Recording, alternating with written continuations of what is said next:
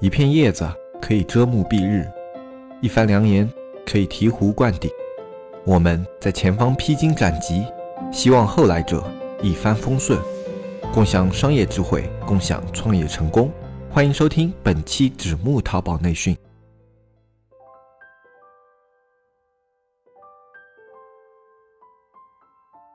各位听众，大家好，我回来了，非常非常想念大家。首先呢，对新听众做个自我介绍吧。我就是那个时而日更、时而周更、时而季更，更新没个准头、不务正业的主持人大海。那么这个节目的老听众呢，可能都还认识我的。对于新听众呢，你可能要听一下之前那些节目，才会对我有一个大概的了解吧。那么老规矩，很久没来了。那么更新之前呢，先跟大家交代一下吧。那离开那么久，最近又忙了些啥？那么主要是这么几个事情吧。首先，这个老本行淘宝呢，就爱了。那如果是听过前期的节目呢，大家应该知道啊，我们非常幸运的找到了一个呃还不错的、挺牛的一个运营。所以呢，我现在就当那个呃挂机教练是吧？挂机嘛，也不是说完全不去管，自己的心也没那么大。所以呢，每天晚上呢也要去呃看一下，每周呢开个会。其次呢，家里装修的事情啊，虽然之前也有说过自己在搞装修这块，但是呢无济于事。为什么呢？首先，装修就是一个非常恐怖的事情，相信大家在网上啊，呃也能看到什么这种什么夫妻之间，对吧？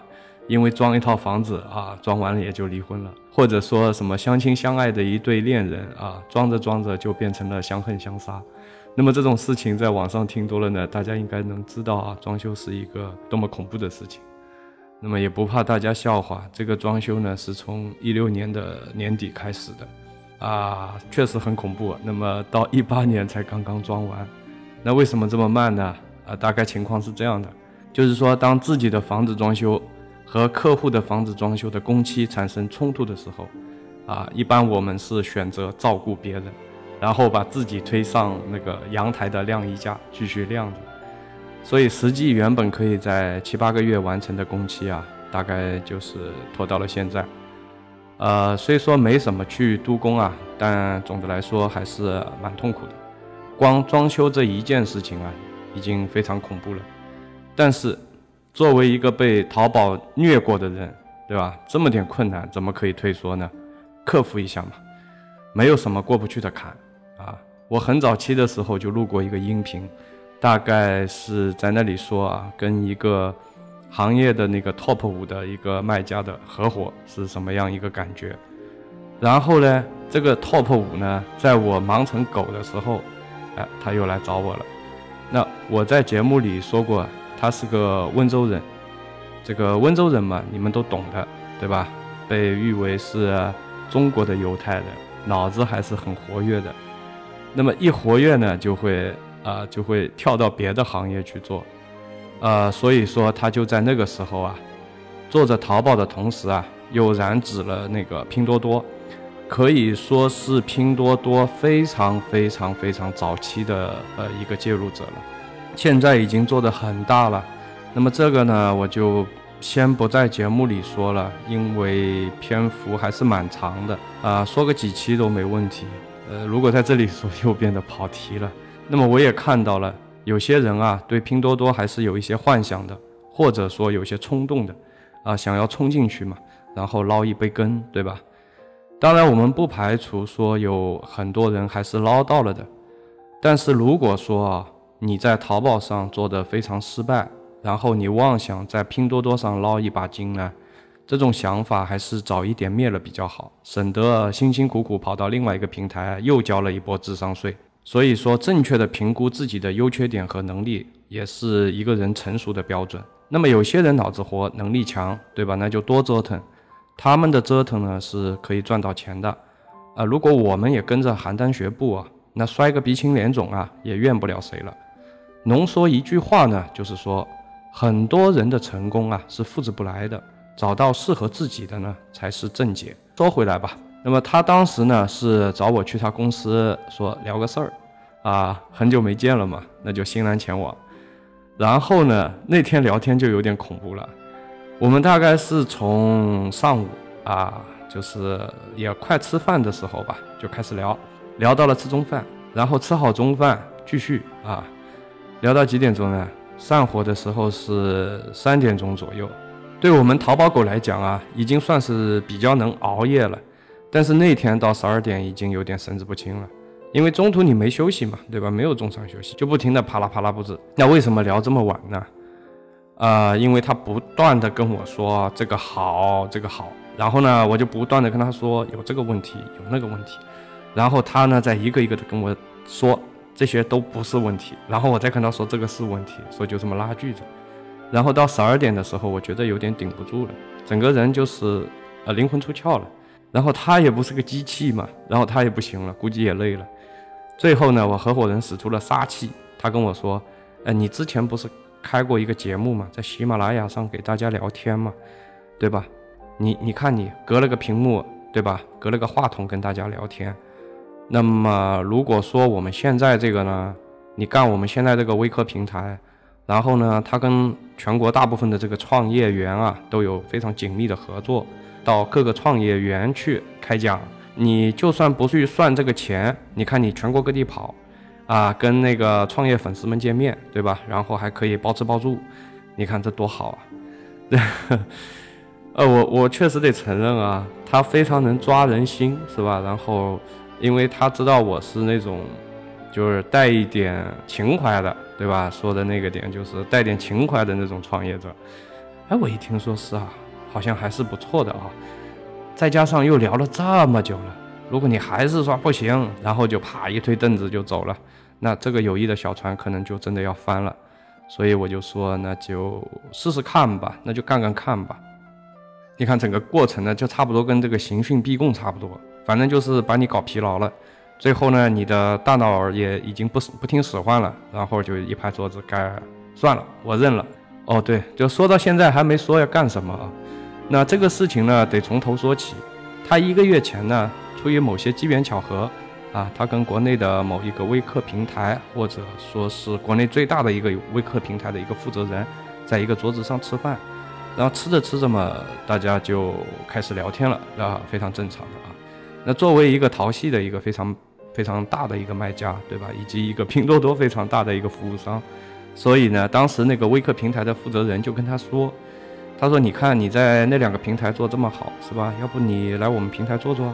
那么他当时也觉得，哎，确实也是个机会，呃，为了把握好这个机会呢，就没忍住啊，紧跟着吹了个牛，然后就说他那个团队有多牛多牛，啊，承接他们这个平台单子肯定没什么问题的，后面呢，这个微课平台就邀请他们去他们这个总部去谈一下，那么他们紧跟着就去了三个人吧，就去了趟四川，那么说到这里，大家应该有数了啊，是哪个微课平台？然后过去谈的时候呢？他们平台方的意思就是说，他们现在这个上面的业务啊，被几家这个做的比较早期的啊，做的比较大做起来的那些公司呢，啊，有点垄断着的意思。那么作为平台方，他们肯定觉得这样是不太好的。但是呢，没办法啊，客户还是会有羊群效应，所以进来的流量呢，在那他们那里的转化就很高，所以他们也觉得非常痛苦啊。如果再能够多引进一些有能力、有实力的这个新鲜血液，他们还是比较欢迎的，大概就是这么个意思。然后我合伙人一听呢，啊，也很直截了当，就跟他们说：“那你可以给我们带来多少的 GMV？” 啊，这个词可能也会有些人可能会比较陌生啊，解释一下，GMV 就是说某一个时间段里的一个成交额，其实也就是说你给我多少单嘛，就这么个简单的说的话。比方说朋友之间说，那肯定说你能给我多少单，是吧？或者说给我多少钱？但是在外面为了显示自己的专业，是吧？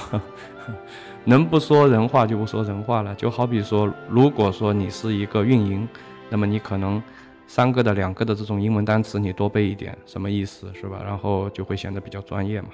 啊，这个就不扯了。平台那边呢，可能之前有考虑过吧。反正这个问题肯定是重点要先商量好的嘛。所以他这么一问，就说啊，那大概能给个三百万左右。哎，我合伙人一听就不满意了，他说你这个没诚意了，是吧？要不给个五百万？好，他们就在这个上面拉扯来拉扯去，呃，最后嘛还是妥协了，幸好他妥协了，如果不妥协，这个摊子就更加不可收拾了。重点就是这个啊，大概就谈了这个。那回过头嘛，反正那边牛逼也吹了，是吧？然后业务也拉来了，但问题是消化不掉，完全消化不掉。因为他当时找到我的时候，我就跟他说：“我说我大概能帮你消化十分之一，了不得了。其他的你还是啊，另外请一些其他平台或者什么其他公司吧，然后再去做吧。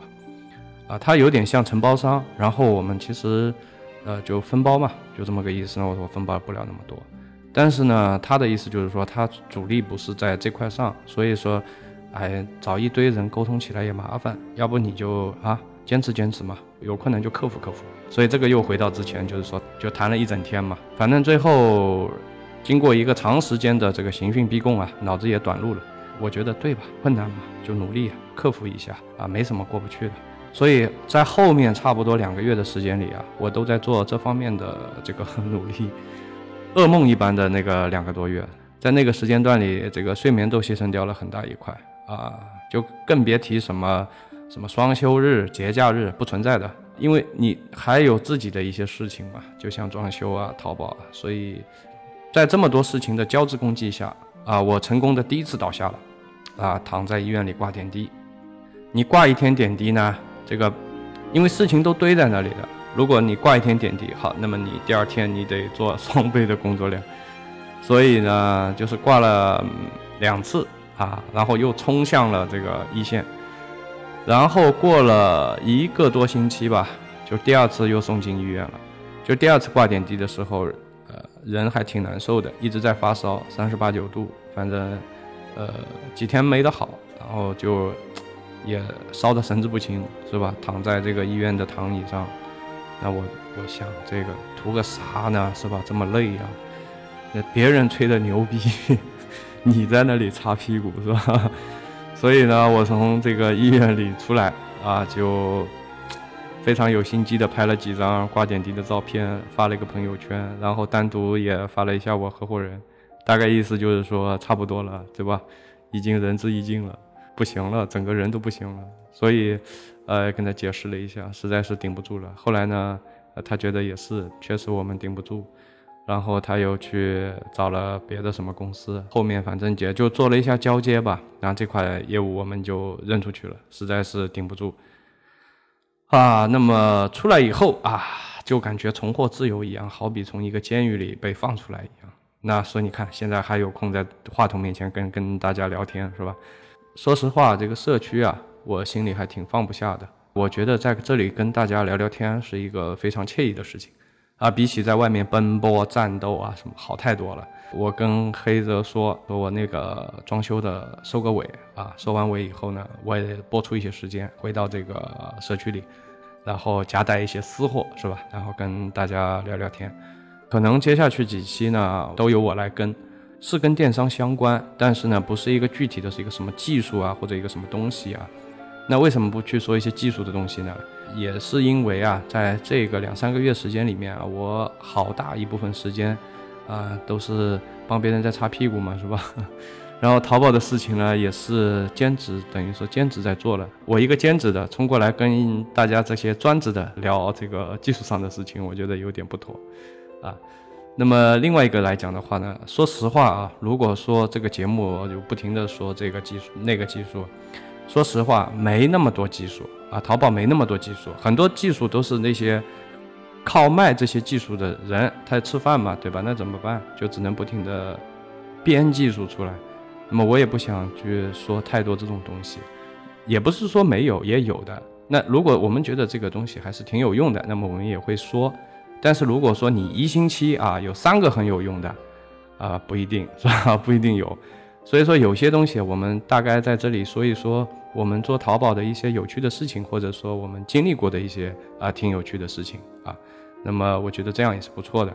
其实你像我的话，我很多这种技术上的东西也是啊跟公司里开会啊，或者说跟运营在吃饭啊，在喝茶聊天的时候、休息的时候，大家聊天啊，然后聊到的，然后呢我在这边再转述给大家。那么也有一些是我经历的，一般啊不太会在网上去找一篇文章念给大家听。如果说是去找了念呢，这个就稍微有点不负责任啊。最起码我们都会自己就经历过一些，或者说是朋友啊，就是我认识他，然后他做过，然后觉得不错，那我们在聊天的时候啊聊到的，那我就在这边转述一下啊，基本上还是这样的。你就像我之前那篇文章，就是十年后啊拼搏还是拼爹啊，这个就是我在音频里跟大家说清楚的，这个不是啊我原创的，呃这些都是说清楚，所以我说我觉得我们还是。啊，去坚持原创，这个优良的传统还是不能改的。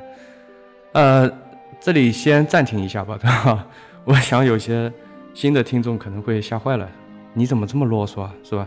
老听众可能习惯了啊，因为 以前都是这样的。那个好了，那么现在我们差不多 要进入正题了。今天我们讲的呢是关于淘宝的灰产，啊，说呢是说灰产，其实呢。是一个资金量不小的产业了。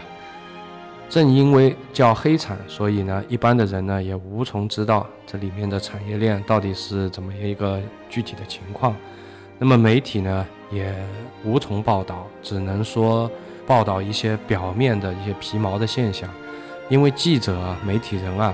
他们是很难深入这些行业的。在讲这个黑产之前，有一个声明，我必须要说一下。今天我们在说这些黑产的时候，并不是希望大家听完以后说：“哎呀，我学会了，是吧？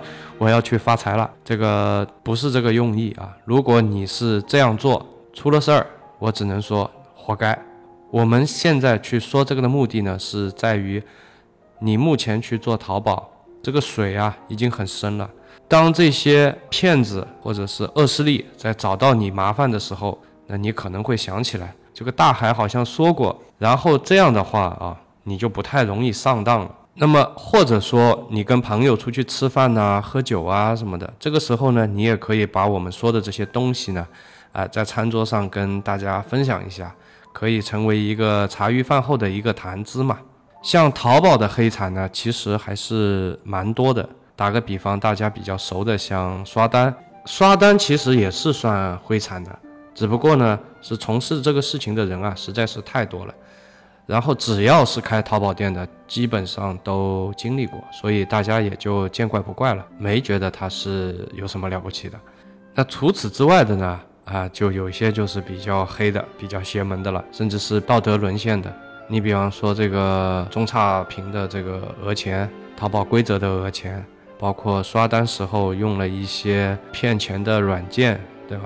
这个是在一三一四年是特别特别猖狂的，特别是一四年，有一段时间这些软件已经搞得那些放单的人啊都不敢放了，确实是防不胜防，把刷单的整个交易成本就变得特别的高。这种是一类，这种是我们觉得特别可恶的一类。那么还有一些呢，是用淘宝规则钻那个淘宝规则漏洞的，啊，这算第二类。那么这个第二类怎么说呢？就是如果都是犯罪的话呢，也分三六九等的。如果说前面这一类简直就是道德沦陷、过街老鼠，是吧？那么第二类呢，我们只能说是他们的聪明啊用错了地方，啊，这一群人是啊挺会研究规则的，然后呢也也是属于淘宝周边的一个灰产。呃，比方说啊，呃，早期的时候做刷单，包括现在做那个呃店铺群，然后呢这一类他们会有接触到一些卡商，但现在卡商对这块的其实生意量不大，生意量大的时候是在呃一二年的时候，就做那个刷单这个小号的时候，那是非常非常夸张的啊。当然卡商现在主要是在。双十一呀，然后在六幺八，像这些啊节假日，他们用这个大量的这个呃卡号，可以拿到非常非常低价优惠的产品，然后再通过地下的一些渠道把它再回流到这个市场上去。那么这里会有一个巨大的价差，因为有很多很多的商家在这些大促的节日之前。他们的前五十件、前一百件，他们很多都是亏损卖的。然而，你是有没有觉得就是从来没有抢到过这些东西，对吧？那是因为你在跟软件在比速度嘛，是吧？你怎么可能会赢呢？所以说，但是作为商家呢，也比较无奈，对吧？他们也没办法。那么你管人家是用软件拍的，还是用这个收指点的？反正你自己说的，前面这点是这个价，那你就这个价出。陶客里也有那个好陶客啊，对吧？也有一些让人流血的陶客。那么还有一批这个比第二类犯罪分子是吧？呃。更加高智商的呢，是那批做灰产软件的那批开发者。那么他们做了一些什么软件呢？就好比说是早期的时候，你像是做那个做号的软件，可以把一些呃白号是吧，做成赚号的一些软件啊。你说很难，也其实对于软件开发者来讲的话，呃，这些都是小儿科了，都不难的。但是确实说啊，由于这些软件开发者的介入。啊，把这个行业推向了高峰，啊，我不知道这样说妥不妥啊，我也想不到什么别的词，反正是个脱口秀嘛，对吧？没有稿子的，说到想到哪就说到哪了吧。除了这个做号的，包括像这个自动抓取宝贝，啊，像现在是这块是比较多的，包括那个官方市场都有卖，我也不知道淘宝怎么想的。还有像那个付款秒谈，这个是比较可恶的。当时有很多的卖家在这个上面还是坑了，被坑了不少钱的，啊，防不胜防。那么还有一些什么呢？就是差评师啊，这个也非常可恶。就差评师帮着差评师洗号的，就是差评师，他这个号也不能是说啊，我不停的拍，我不停的差评，我不停的讹人钱，那这个号会出问题的啊。也有一些配套的软件可以帮他们把这个号洗白。啊，也不知道洗白吧，就是洗到正常状态。你洗到百分之百的白是不可能的，啊，只要你做过这种事情的话，多多少少还是会留下一些痕迹的。但是你不可能说我一个开店的人啊，我还在那里守着，对吧？啊，我一看你的号不行啊，我就不给你发货，对吧？我我不卖给你，对我们也是没办法啊。所以这些产业其实给我们一个。呃，电商从业者来讲是造成了不小的麻烦的。早些时候啊，我们也和一些做的还不错的一些这个刷单的一些这个创始人吧，这平台的创始人也是做的比较大的了啊。呃，在广州那边的啊，做的比较大的。那么有一次过来啊，正好路过我们这边，然后啊，大家一起吃吃饭聊天嘛。那么也就谈到过啊，当时哎就怎么想着做这个了啊？那本来这个怎么说呢？对的，本来也是屌丝嘛。但是你知道，一个两三万人的一个工会啊，实际上他们的盈利能力啊，远远超乎你的想象。就是我们本来在想，这里可能会有一个入会费，对吧？这里可以赚点钱。然后呢，还有一个。不同的工会可能会不一样，那现在都是不存在工会了啊，我只不过是沿用了当时的那个话，还是按照工会来说啊，那我们现在是不可能这样去说的。还有一个大家有不一样的说法吧，反正不同的这个公司有不同的说法，像他们的话是有一个币，对吧？你还要去买这个币，那么这里面还会有一个差额，那我们本来以为啊，就。大概也就这两块吧，那你还能通过什么渠道赚钱？错了，啊，错了，还有其他的渠道可以赚钱，真的是非常吐血。就是而且另外这块渠道也很厉害啊。那么 我估计我后面如果哪期节目里跟你们讲了这个东西以后，啊，你们都不敢上工会了。这，呃，反正还是那个话，我记得呢，我。刚刚涉足电商，刚刚涉足淘宝的时候，我也是很纠结的，就是啊，有这个坑呐，然后就啊，还有那个坑，然后我就站在那里不动了。然后这这个时候有个前辈，对吧？有个前辈啊，跟我说了一句让我记忆非常深的一句话啊，到今天我还记得。他说：“兄台，你做淘宝千万别纠结啊！”我觉得很受用啊，确实啊，就是。如果你非常纠结啊，那你知道的越多，啊，那你就越加越发的没法行动了，你就只能站在原地不动了。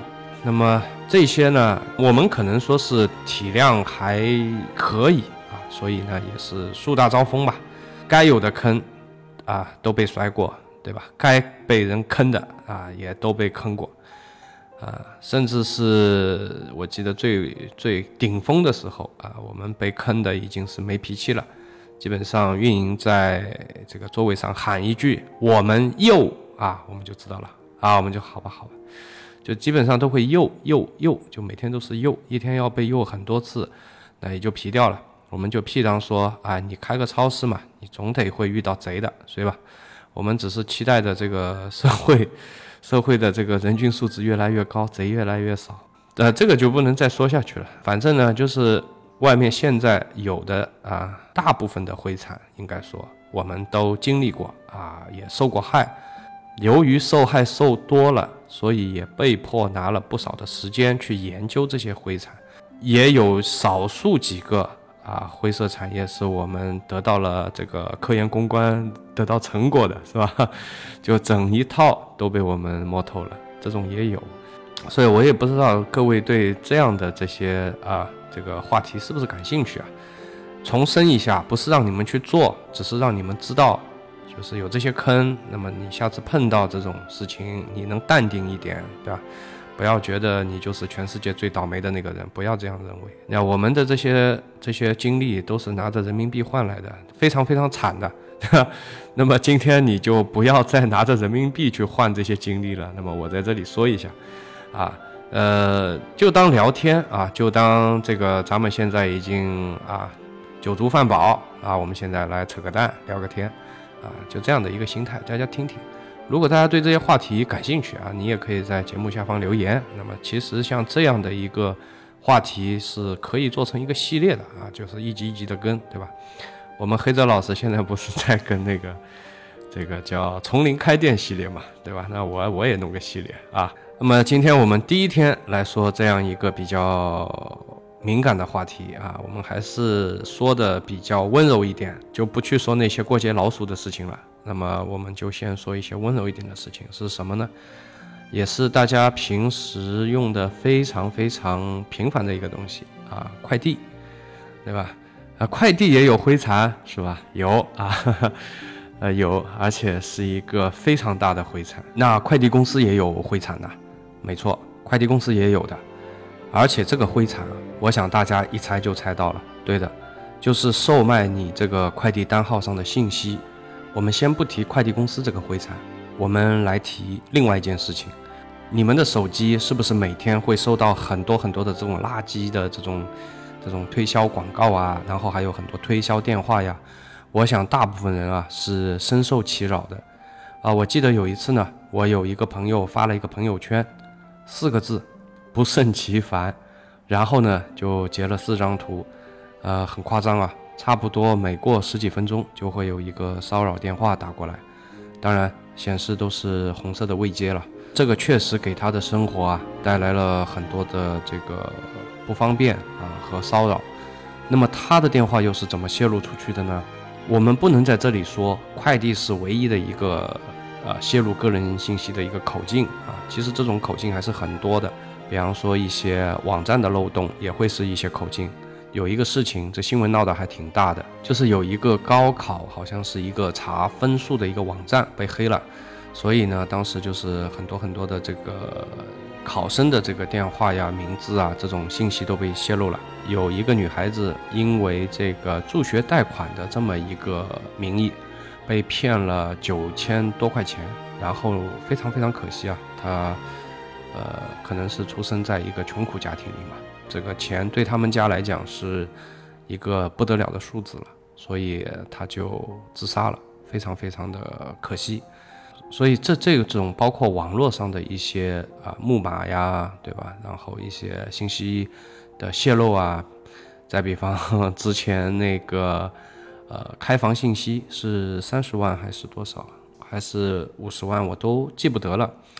二零一三年、一四年的时候，有一个。几十万的开房信息泄露了，当然我们也，而且就公开在网上都没卖啊，就是公开在网上可以下载，啊，几月几号啊，谁谁谁在什么什么地方啊开了房间，这都是可以查到的。那我们也出于好奇呢，呃，当时我们就下载下来，就在公司里面啊，然后大家就输入自己的名字，啊，果不其然，很多人的信息啊都可以查得到。这个做的还挺有意思的啊，它不光是把这个信息做成那个 Excel，好，它还给你做了一个查询功能啊，你只要输入自己的这个姓名啊，你就可以查出来了。所以当时我们也是觉得好玩啊，我们查了一下。所以你看，就是个人隐私啊，在当下这个社会啊，我觉得都差不多在裸奔了啊，没有什么个人隐私了。我们说回这个快递啊，那么为什么这些销售公司啊、诈骗公司啊这些公司啊，他特别特别喜欢买快递的信息呢？其实也很简单啊，因为快递公司它这个收出来的这个快递单信息，不单单有你的姓名、电话。还有你的家庭住址，对吧？不光是有你的家庭住址，因为你有时候买东西可能会把东西寄到那个单位里去，有时候呢还会寄到自己的新房子啊，寄到老房子啊，对吧？那么这么一来的话，他们不光能知道你的家庭住址在哪里啊，包括你在什么单位上班啊，你有几套房子等等这些，他们都可以帮你分析出来。怎么做到的呢？也很简单嘛，就是把个买来的信息建个库，然后进行一下这个人群画像，是吧？大家是不是觉得很熟悉啊？呃，对，不仅仅是淘宝拥有这个人群画像的技术，其实这个是很多其他的这个产业也拥有这个技术的。你包括说啊，前段时间这个世界杯，很多人去赌球，那个赌场也是拥有这个技术的。所以呢，哎。这个人工智能给我们带来一些便利的同时啊，也帮着这个犯罪分子啊武装到了牙齿，是吧？我只能这么说了。我们泄露出去的信息呢，会被各种各样的公司利用。那么小到呢卖车卖房卖保健品啊，卖各种各样的这个服务啊，什么帮你建公众号啊，建微信号啊，要不要百度推广啊？哎呀，太多了。大到什么呢？大到是电信诈骗。啊，前段时间呢，不是拍了一部电影嘛，叫《巨额来电》。呃，我是没看，就是那时候正好没空。啊，等到盒子上有那个高清片源了，我也会补一下的。那么它这个电影就就是讲的这个电信诈骗的一个故事吧。啊，具体我不是很清楚啊。呃，这个我们就不跑题了啊。那么今天我们是说快递灰产的，那么快递这个灰产我们肯定要重点说的。在这个灰产的成立呢，就必须要有一个买卖嘛。对吧？没有买卖就没有灰产。挑一个最大的这个快递信息的买家，就是电信诈骗。顺带着，我们也要聊一下这个电信诈骗。那么，先说一下这个快递公司。我们都知道呢，我们寄快递的时候啊，他们有四个面单，一个呢是给啊寄件方，一个呢是给这个收件方，然后以那个快递公司留底啊，工作人员留底。虽然快递公司口口声声的称他们会。啊，严守这个客户的隐私，会帮着客户呢保存好这些信息。但是由于两个问题啊，第一个是因为除顺丰等少数快递公司之外，大部分的快递公司都是加盟制的，所以说总部对这个加盟商的这个管理啊，实际上是有一点鞭长莫及的。而且快递公司的这个人员流动啊是非常非常的快的啊，这个人员也非常非常不稳定。谈什么公司文化都是扯淡的啊，都讲笑话了。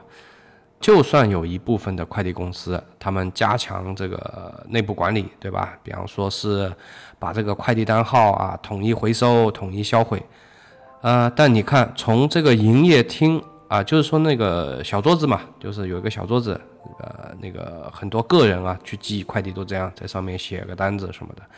那么从那个啊工作人员到派送快递的小哥。他们都是有足够的时间啊，非常非常，甚至说非常充分的时间啊，然后在没有第三方监督的情况下，他们可以轻轻松松的拿到这个用户信息。就算你拿去销毁了，那又如何，对吧？信息早就在他的手机里了。我们就拿这个快递小哥来讲，他们一天这个派发的快递大概是一车或者两车嘛，每个城市不一样。那么长年累月下来，你就拿一个月算啊，一两千个用户信息对他们来讲是非常容易的。你要知道派一个单才多少钱，售卖这个快递单对他们来讲就是一个无本生意嘛，啊，顺手的一个事情，所以说会有很多人会动心啊。那这个快递单号啊，到底啊他们拿去会卖多少钱？这个也是肯定大家比较关心的。那至于这个问题呢，跟所有的这个这个商业是一样的，啊，最早期的时候啊，干这个事情的快递公司也好，快递员也好，那么我们可以说他们就像早期的啊，去讹了呃 Uber 的钱，对吧？也不能说讹吧，就是钻了这个空子嘛。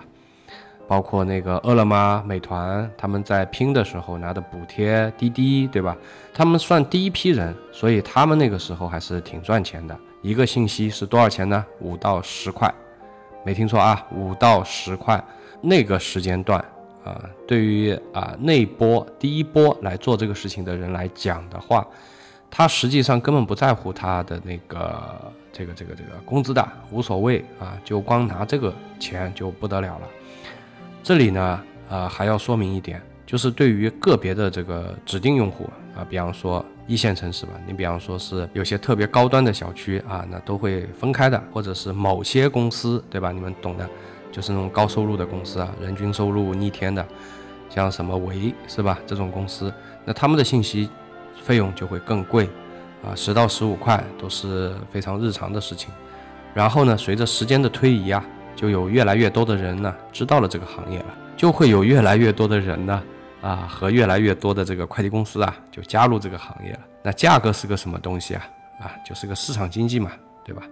在需求方不变的情况下啊，供给方变多了，所以呢价格就急速下滑。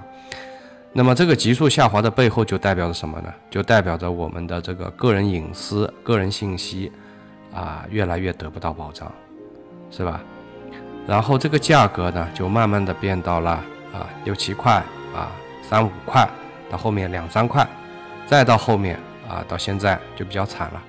当然，这个惨的背后，就像我前面说的，就意味着说售卖信息的这个快递公司啊，或者说是快递员是越来越多了。那么现在便宜的一毛、两毛、三毛都是很正常的。那么好一点的五毛。这里呢，我要补充一点啊，有一种单。在现在这种价格战之下，它依然还是会进行特殊处理的，就是价格会比正常的会贵个两三倍。那是什么样一个单呢？啊，这个呢也很简单，就是说快递员到你家取件要发，然后呢你把单子填了，这个单现在在快递员的手上，然后呢还没有进这个公司扫描，啊也没有中转站扫描，就是没有快递信息嘛。然后他就把这个信息给卖掉了，那么这个是比较贵的。为什么贵啊？既然我想听这个节目的人大多数都是做电商、做淘宝的，那我就这里就不需要再讲了，对吧？大家都知道为什么这个会贵。这个贵是多少钱呢？呃，一块，在一块钱左右。所以说你们如果去买单号，那么当然中间还有中间商了。如果你去买单号，如果说说你这个单号多少钱一块，那我可以告诉你是假的，这个单号是有问题的，而且我劝大家不要去买这个单号啊，你都已经是冒着风险去呃刷单了，那你就没必要再去叠加一个风险上去了，真的没必要啊，得不偿失。由黑泽和大海筹划建立的社区纸木见闻已经内测上线了。对社区感兴趣的朋友，可以搜索节目简介里的微信“纸木电商”的全拼，添加我们客服小安的微信，小安会给大家介绍一下我们的社区。社区的内容，我们目前包括电商运营、视觉美工、商业逻辑以及电商新闻。对社区有意见和建议的朋友，也可以反馈给小安。纸木社区期待您的加入，与您共同成长。那说到这里呢，呃，有些。脑袋瓜比较机灵的听众可能会要说：“哎，我那个后台不是也有很多这个用户信息吗？如果你往那个方向想了呢，我就送各位一句话：有理想走正道，而且呢，真正的财富啊都是在正道上的。走歪门邪道呢，早晚有一天你会关进笼子里，到了那时候啊，就后悔莫及了。既然聊到这个话题了呢，那么我也给大家分享一个。”啊，我亲身经历的一个事情啊，这个事情距离现在已经蛮长时间了，啊，我不是很记得清到底是零四年还是零五年，那是我那个时候也就二十出头的一个毛头小伙子吧。那么我第一次啊，呃，实地的看到了一个这个收买这种信息的人，他是直接到我们办公室的，当时跟我说呢，就是有一些业务要谈啊，因为我们那个时候在做一些。呃，网络方面的一些业务嘛，所以说，呃，手头上也会有很多的用户信息，啊，当时我们的数据库里有两万多个。当然了，我们不知道他过来是啊跟我们谈那个买买这个信息的嘛，所以他来了以后啊，前面就说了一些啰里吧嗦，我也记不太清了，时间实在是过去太久了，啊，就聊了一些不搭嘎的吧，反正还拎了两袋水果过来，然后呢，后来说到重点了，说这个想买我们的信息。呃说是如果我们愿意把信息拷给他呢，就给我们打八千块钱。零四零五年的时候啊，啊八千块钱相当于什么概念呢？就是那个时候上海的房价也就是差不多这么一点钱一个平方。这笔钱放到现在来讲的话，差不多等于六七万吧。那么对于我们来讲，我们没有任何成本，对吧？而且非常快，只要动几下手指头，当数据库 SQL Server 的嘛。然后就是拷给他就行了，对我们来讲是一个零成本，但是我还是马上就把他这个要求给拒绝掉了。虽然当时也没有像今天这样有这种像灰产啊这种词都不知道的，呃，但是我隐约感觉啊，这个事情是不道德的，违法不违法不知道，但起码我是知道这样做是不道德的，因为人家是抱着信任你的态度到你的这个网站上去。啊，注册啊，然后把这个信息填进来啊，把自己真实的手机号码填进来，对吧？这是本着对你的一份信任啊。如果是你为了这几千块钱啊，出卖了两万多个人对你的信任，我觉得这个在内心也是过不去的。今天我们谈的是灰产嘛，但是聊到这边也需要给这个节目啊补充一点正能量。还是那句话啊，有理想走正道。那么这个快递售卖用户信息这个事情啊，也有一些快递公司是做的比较好的。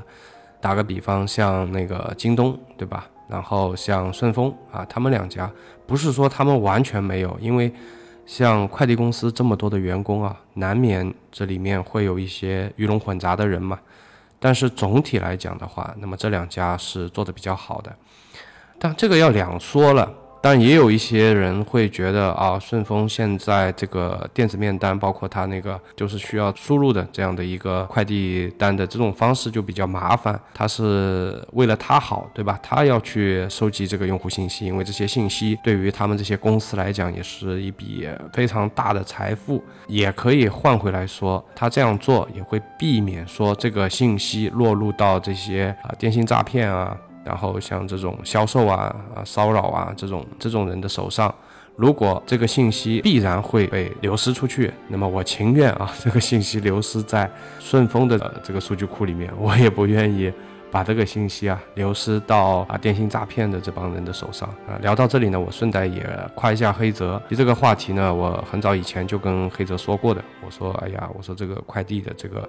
呃，信息泄露的问题啊，当然了，也说了一些别的啊，比方说这个快递员派送的快递员的素质的问题，对吧？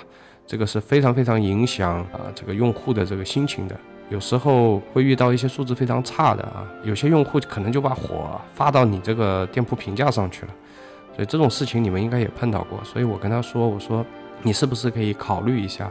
我觉得各个方面来讲的话，那么顺丰都是比较好的。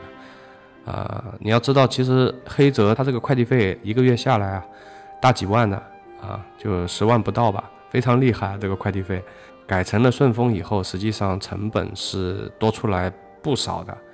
但是最终啊，黑泽的店铺清一色的这个顺丰包邮，这个当然也是给客户一个很好的体验。呃，有的时候啊，你去做一个选择的时候，也不是完全考虑这个钱的。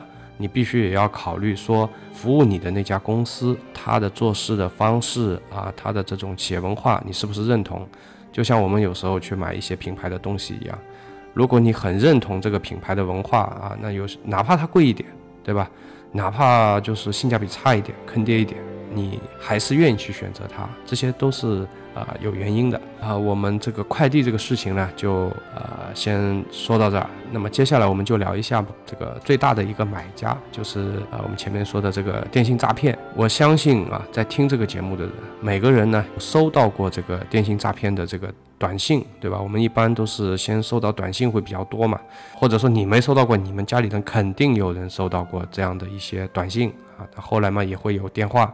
那么在什么时候啊？我觉得这个事情就会比较，呃，严重了呢。就是呃，你们还记得以前我们在呃全国各地的银行的 ATM 机上取款的时候都是比较安静的，然后突然有有一年，对吧？然后你走到任何一个 ATM 机上，啊，都会呃播那个警惕诈骗的那个啊提示语。那你可以想象一下，电信诈骗这个影响力已经有多大了。之所以会所有的 ATM 机上都去播这样一个声音的话，也是因为。呃，这个诈骗金额比较多了嘛，那么就我记得有一次啊，闲来无事呢，就去网上查了一下，呃，金额还是蛮恐怖的。呃，两千一五年的时候，立案的金额就已经两百多亿了，这什么概念？包括你们还记得的话，是在去年还是前年啊？我有具体我也忘了，就是清华一个教授吧，被电信诈骗骗了一千七百多万，这个我也不知道怎么骗。情况下说这么有钱啊，就被骗了一千七百多万。